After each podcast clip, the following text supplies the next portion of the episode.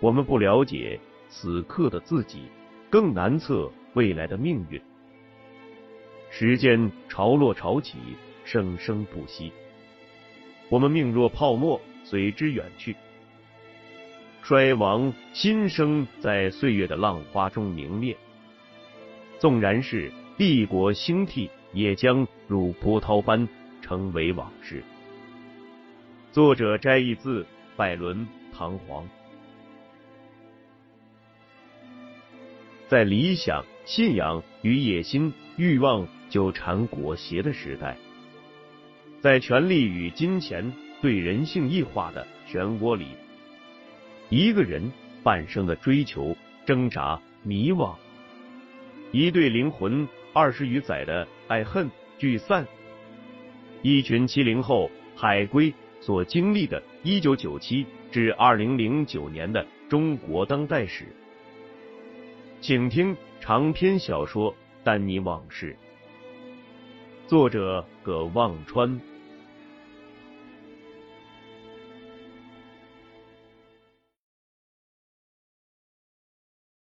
第七章，反认他乡是故乡。一九九九年八月。丹尼到谭军的表哥谭辉的凯撒资本公司上班了。这是家位于曼哈顿的瑞子房地产投资信托公司。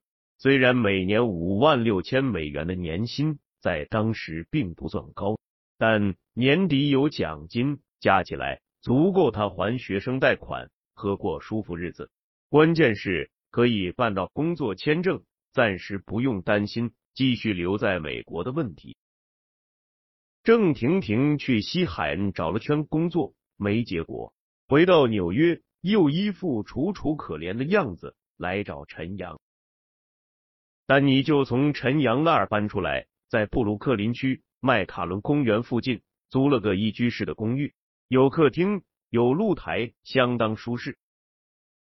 秦国栋八月正式入职 Dawson and Luftin 投资银行，加入了。Nick 所在的金融机构组，接着是入职培训。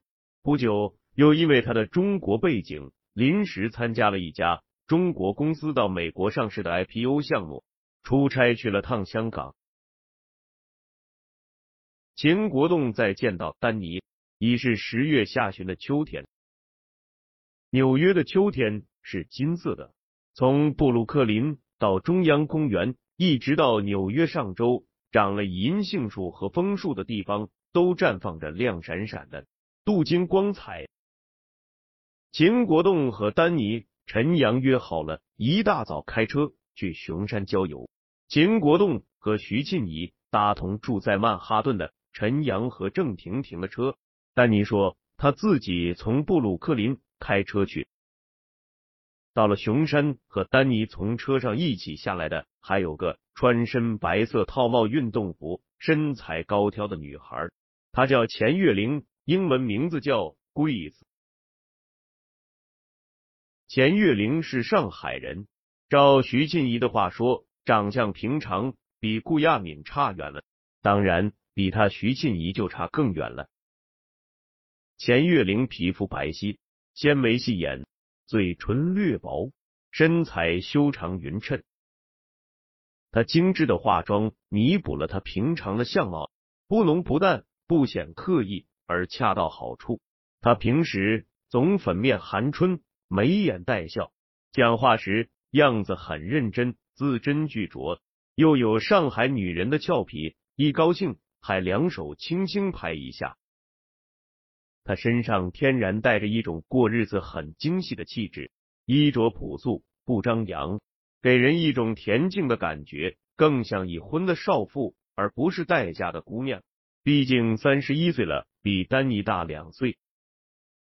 他从乔治城大学本科毕业后，一直在位于曼哈顿中城一家很大的医药公司当财务分析员，薪水不到五万，但工作稳定，而且已拿了绿卡。丹尼认识钱月玲。是夏天的一个傍晚，那天下午，丹尼一个人去看电影《Notting Hill》。看完电影，他随着散场的人出来，看见人群中有个穿一身白色连衣裙、身材秀美的亚洲女孩，就跟在那女孩身后溜达着走，居然与她是一路。快到他家附近那个小超市时，见超市不远停了辆警车，小超市前有个矮胖的警察示意路过的行人停止脚步。那警察挺着大肚子，费力的把后背紧贴着街边的建筑物，手里举着枪。丹尼意识到，可能这家小超市被抢了，弄不好抢匪还在里面。不远处能看见超市另一侧也站着一个警察，丹尼身边另外几个行人也停住了脚步，都靠墙根蹲下来。此时街上的人并不多。那白衣女孩正好蹲在丹尼旁边，用上海话低声问丹尼：“出啥死题了？”他声音紧张，像被吓着了，手里攥着块白手绢，捂着胸口。丹尼被他问愣了，没回答，因为他没听懂这女孩说的是什么语言。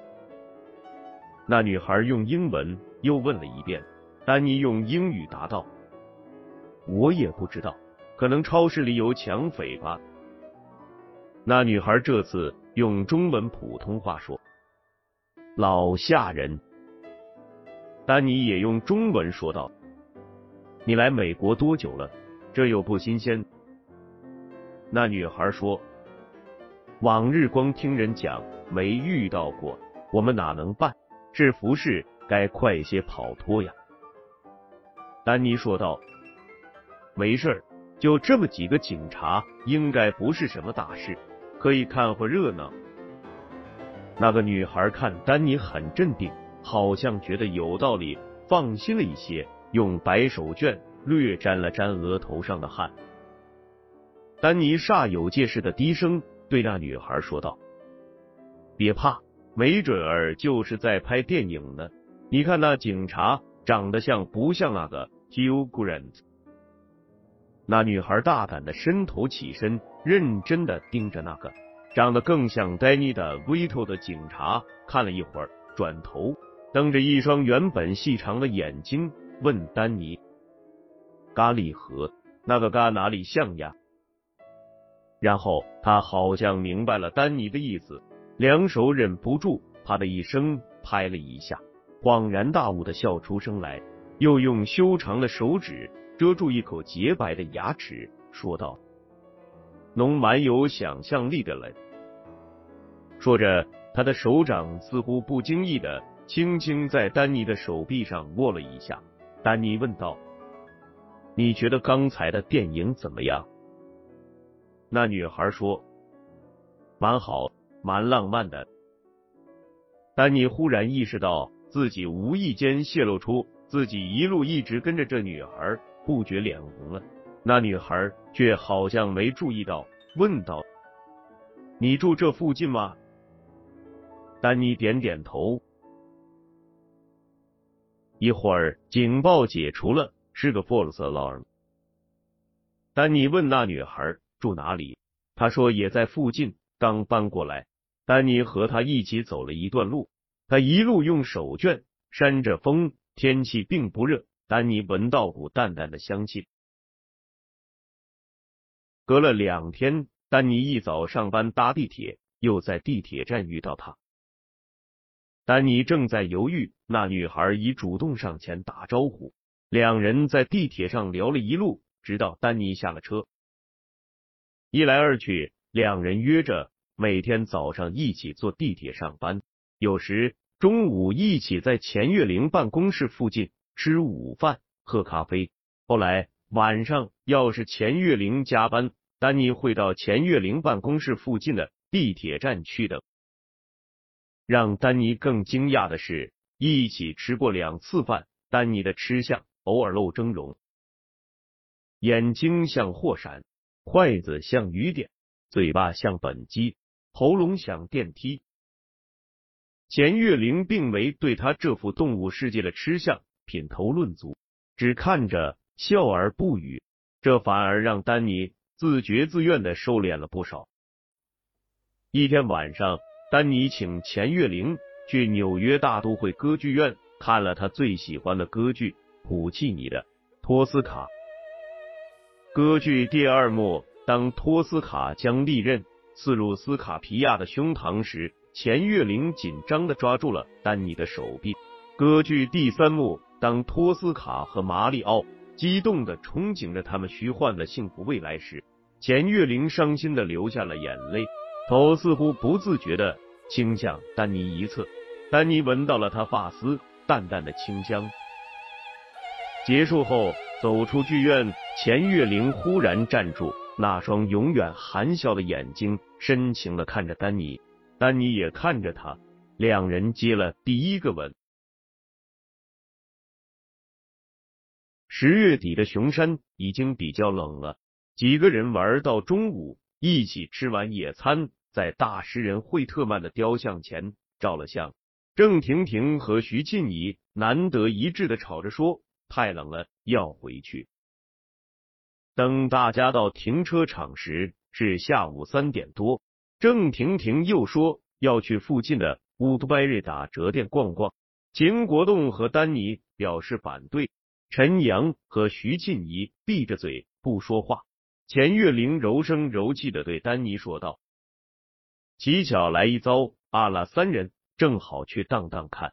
你们三个好久没遇到了，不如找地方讲讲闲话好嘞。”到了 Woodbury，三个男人找了地方坐着喝咖啡，三个女人一直转到晚上八点半，大部分的店铺关了门，才有说有笑的回来。徐庆怡和郑婷婷手里拎着大大小小的购物袋，钱月玲也提了两个，却都是郑婷婷的，她自己一件东西都没买。不过，他对徐庆怡和郑婷婷各自买了什么一清二楚，还细说每样东西的好处，一个劲儿夸两人在行有眼光。看着三个女人在分享心得体会。秦国栋笑出声来，徐庆怡问他笑什么，秦国栋却问丹尼和陈阳：“你们看了最近上映的那电影没有？叫《American Beauty》。”陈阳说没看。丹尼说和钱月玲一起看的。钱月玲说道：“那部电影老怪，看不懂呀。”秦国栋说：“我觉着有家的男人。”都能看懂。徐庆怡白了他一眼，骂道：“变态电影！”丹尼说：“我看完了，就觉得美国中产阶级生活很空虚，整个美国社会都很空虚。”郑婷婷说道：“咱们这些人来美国，不就是想成为中产阶级吗？难道不是吗？”他有点迟疑，看着大家，想寻找他观点的支持者。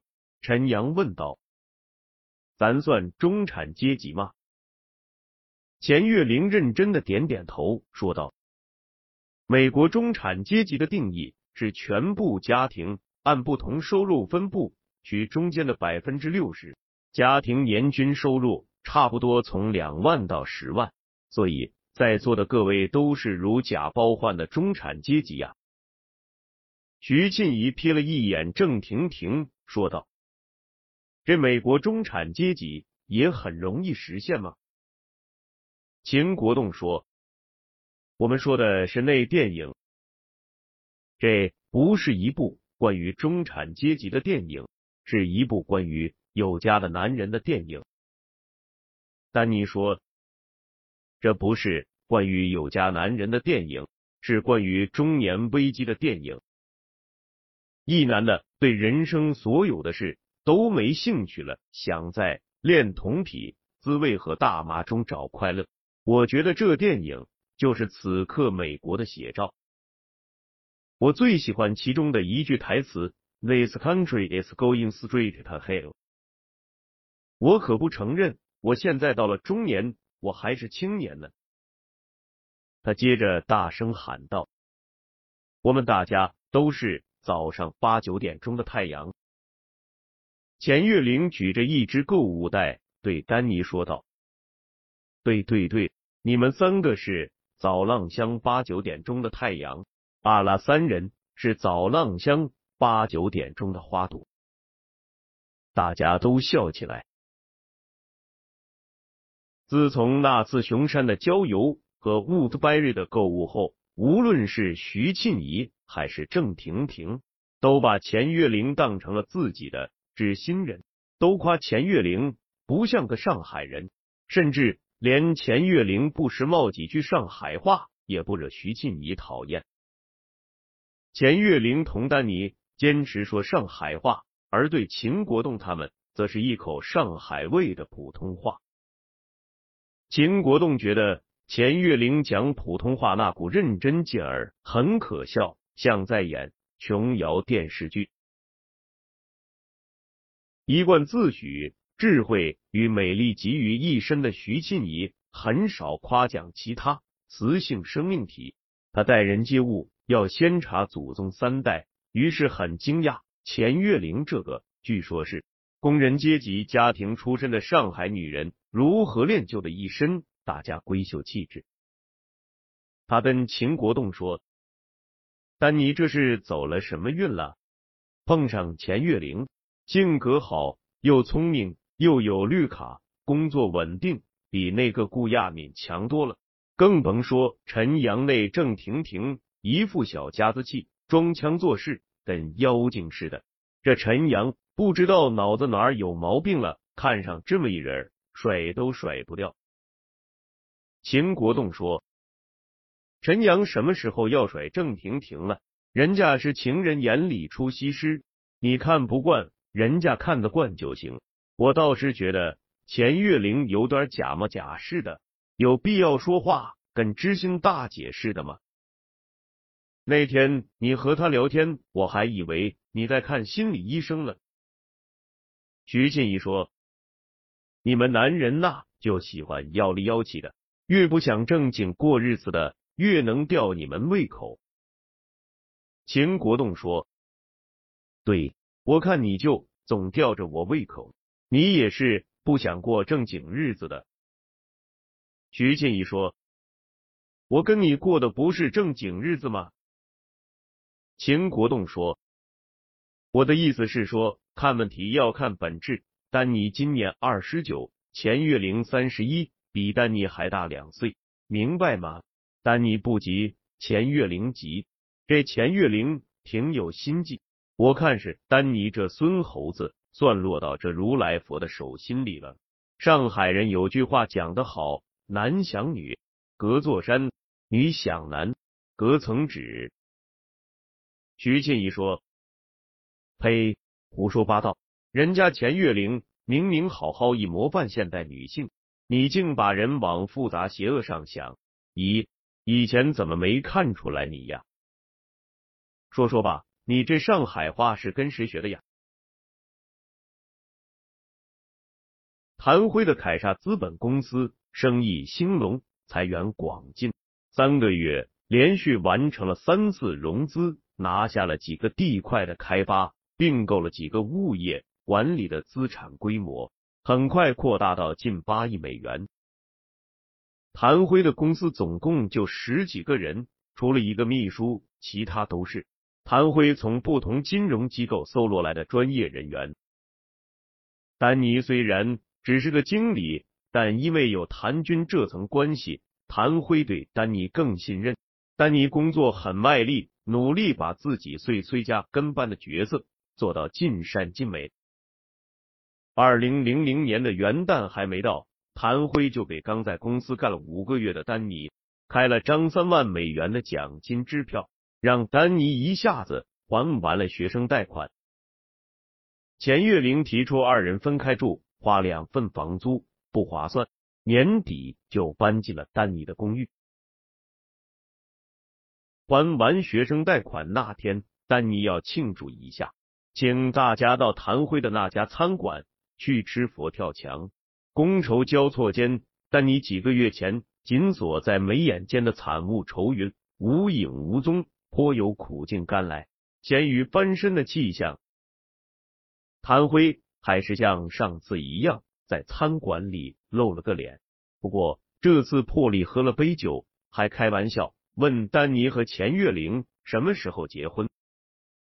谭辉走后，陈阳举着酒杯对丹尼说：“向既无内债又无外债的丹尼同志致敬。”秦国栋却说道：“你这 MBA 课摆上了 M N 债务结构理论，忘了吧？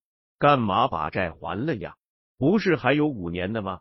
学生贷款利息才百分之四，那是美国政府的利息成本。这种钱，我们公司那些做交易的想借都借不到。”丹尼说：“你让我先踏实过几天日子再说吧。前几个月。”学生贷款和工作签证的事没把我愁死，活生生两座大山。现在终于解放了，哎，让我先享受几天这翻身农奴当农奴主的心情。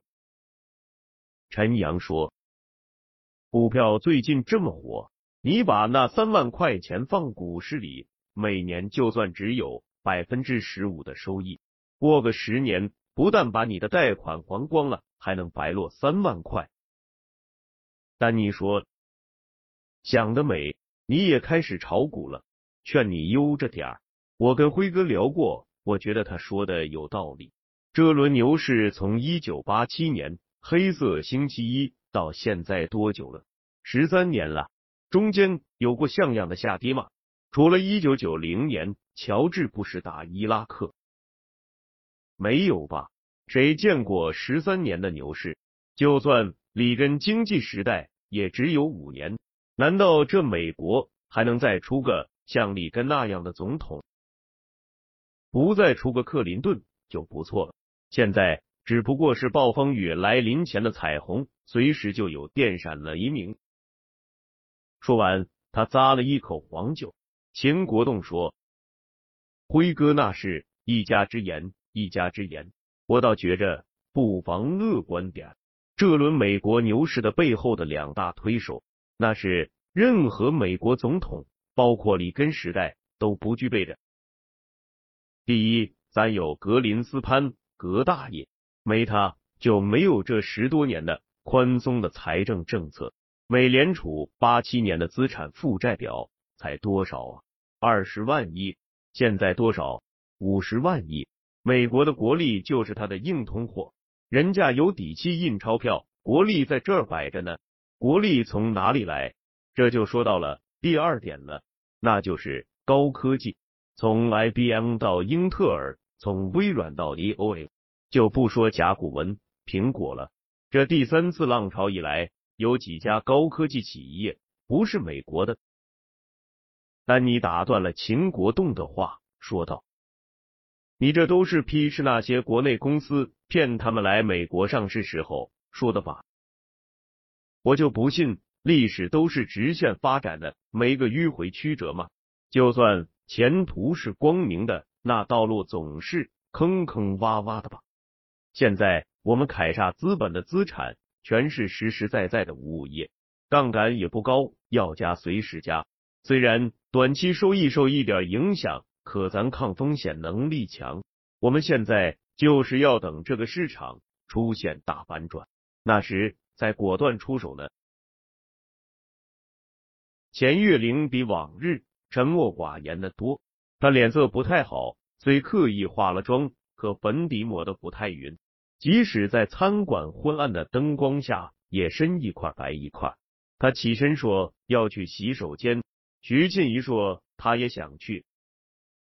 俩人去了半天才回来，徐静怡脸上的表情像刚知道了一个天大的秘密。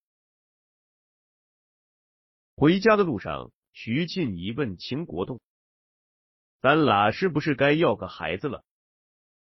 秦国栋反问道：“怎么忽然问这个呀？”徐静怡说：“我就问你，你到底想不想要孩子？”秦国栋说。想要啊，不是你说先不要吗？博士没读完，不想耽误学业。徐静怡说：“不耽误学业，也可以要孩子呀。我们学校就有一边儿读博士，一边儿怀孕生孩子的。我说要孩子耽误学业，你就不能想办法吗？有一千种办法，就看你想不想。我都二十七了，人家都说早点要孩子对女孩身体好，将来恢复的好。要是到了三十，最佳年龄早过了。我看你就是不想要孩子。秦国栋说：“你今天这又是哪一出啊？”忽然说起要孩子的事儿来了。到了家，秦国栋接到丹尼的电话，丹尼问他：“你们家徐庆怡今天跟 Grace 说什么了？怎么回来跟我别别扭扭一路啊？”问他也不说，让我猜谜。秦国栋脑子转的飞快，反问丹尼：“是跟你说生孩子的事吗？”丹尼那边火了，说道：“果不其然，你跟徐庆怡说，别没事干涉我们家内政。